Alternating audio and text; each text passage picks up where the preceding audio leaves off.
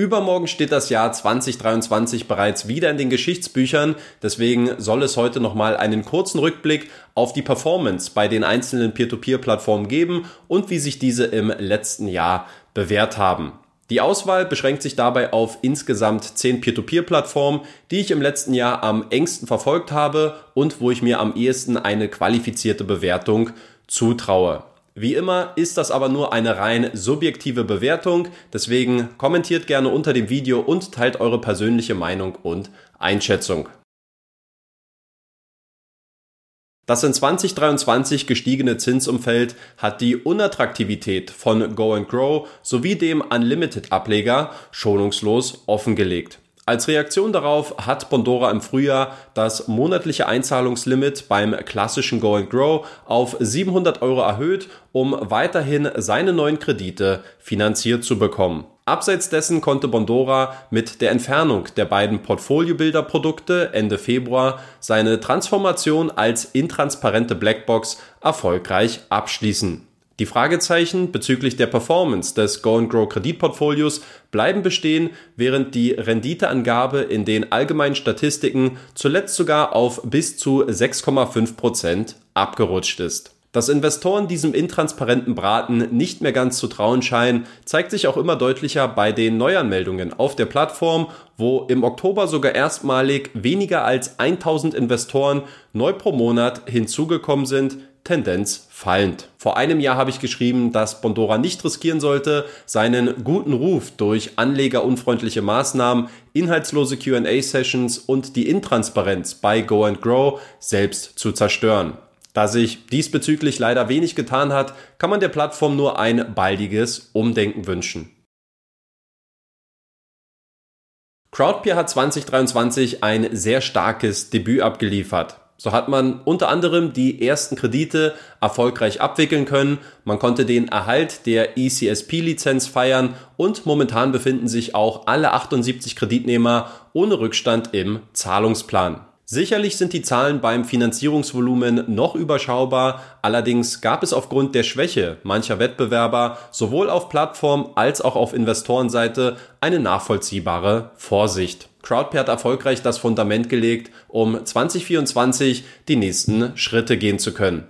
Bleibt die Plattform seinem konservativen Kurs treu und driftet nicht in voreilige Wachstumsfantasien ab, dann kann der Weg der Plattform noch sehr, sehr weit gehen.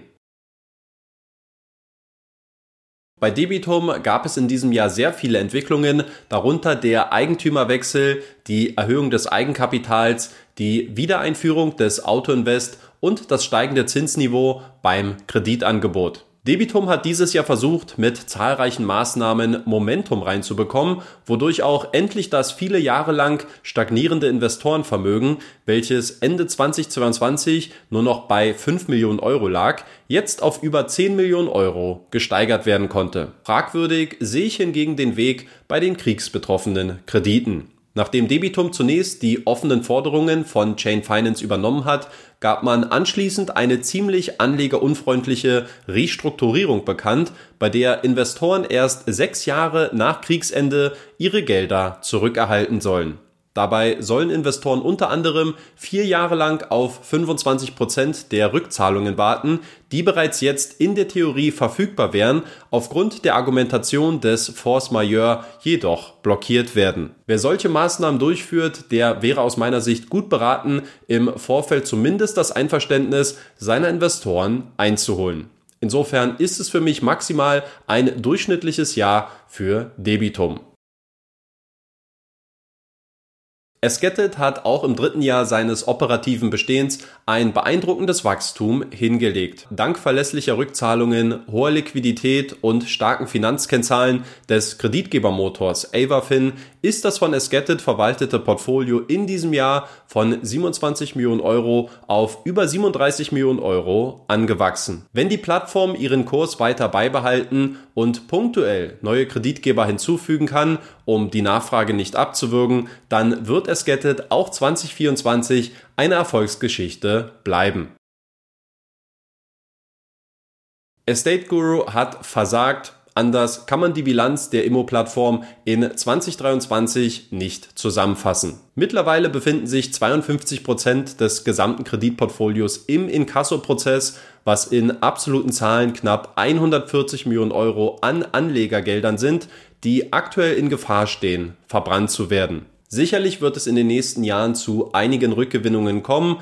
Wie lange dieser Prozess allerdings dauert und mit welchem Ergebnis am Ende auch wie viel Geld noch gerettet werden kann, steht aktuell noch in den Sternen. Komplettiert wird der Offenbarungseid der Plattform durch die Einführung der Vermögensverwaltungsgebühr, ganz nach dem Motto, wenn schon unbeliebt machen, dann doch bitte richtig. Estate Guru wird an den Folgen von 2023 noch sehr lange zu knabbern haben und wenn auch 2024 keine nennenswerten Erfolge bei den Rückgewinnungen eintreten, dann steht aus meiner Sicht auch die Existenzberechtigung ernsthaft in Frage.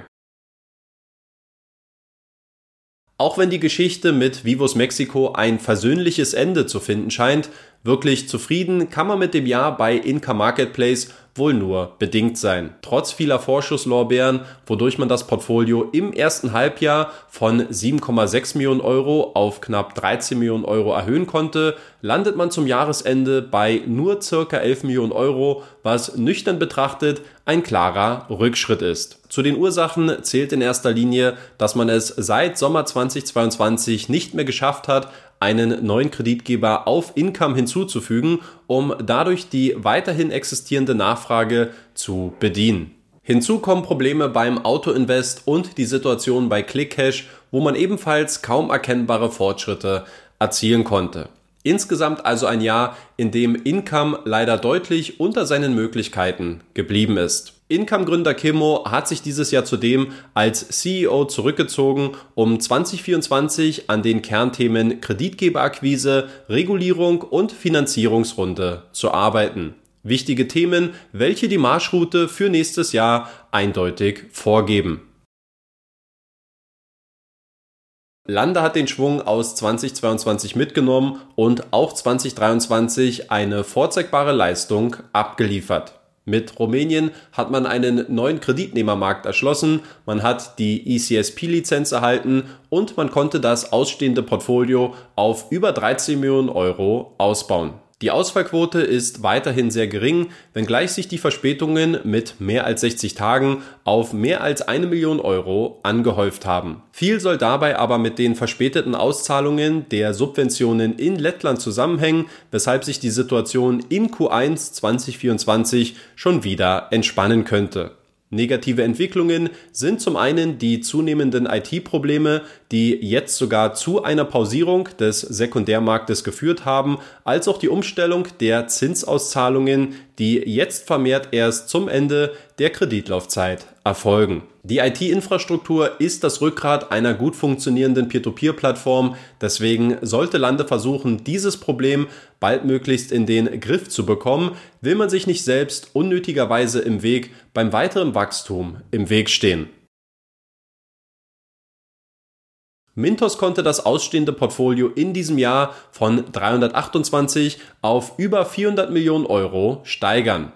Der Peer-to-Peer-Marktplatz scheint also wieder deutlich mehr Zuspruch bei den Investoren gefunden zu haben. Auf der anderen Seite gab es jedoch kaum Fortschritte in Bezug auf die Rückgewinnungen ausgefallener Kredite. Lediglich der Deal mit Revo Technologies bleibt im Gedächtnis. Hier hat Mintos 65 Prozent der offenen Schulden sofort eintreiben können im Austausch für eine Abschreibung von 5,5 Millionen Euro an Investorengeldern. Der Gesamtbetrag an Rückgewinnungen liegt weiterhin bei mehr als 143 Millionen Euro inklusive 7 Millionen Euro an Pending Payments. Das entspricht circa 26 Prozent des Portfolios im Inkasso, was weiterhin ein deutlich zu hoher Wert für den selbsternannten Marktführer ist. Dass Mintos seinen Anspruch jetzt über die Grenzen der Kreditvermittlung hinaus definiert, konnte 2023 gut mit der Einführung von Teilanleihen und den ersten ETF-Portfolios beobachtet werden. Zwar ist das durchaus ein legitimer Move